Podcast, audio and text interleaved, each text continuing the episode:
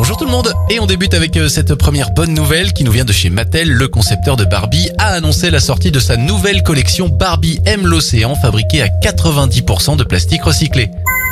Deuxième bonne nouvelle du jour maintenant avec le constructeur automobile Audi qui va cesser de concevoir de nouveaux modèles de voitures avec un moteur essence ou diesel à partir de 2026.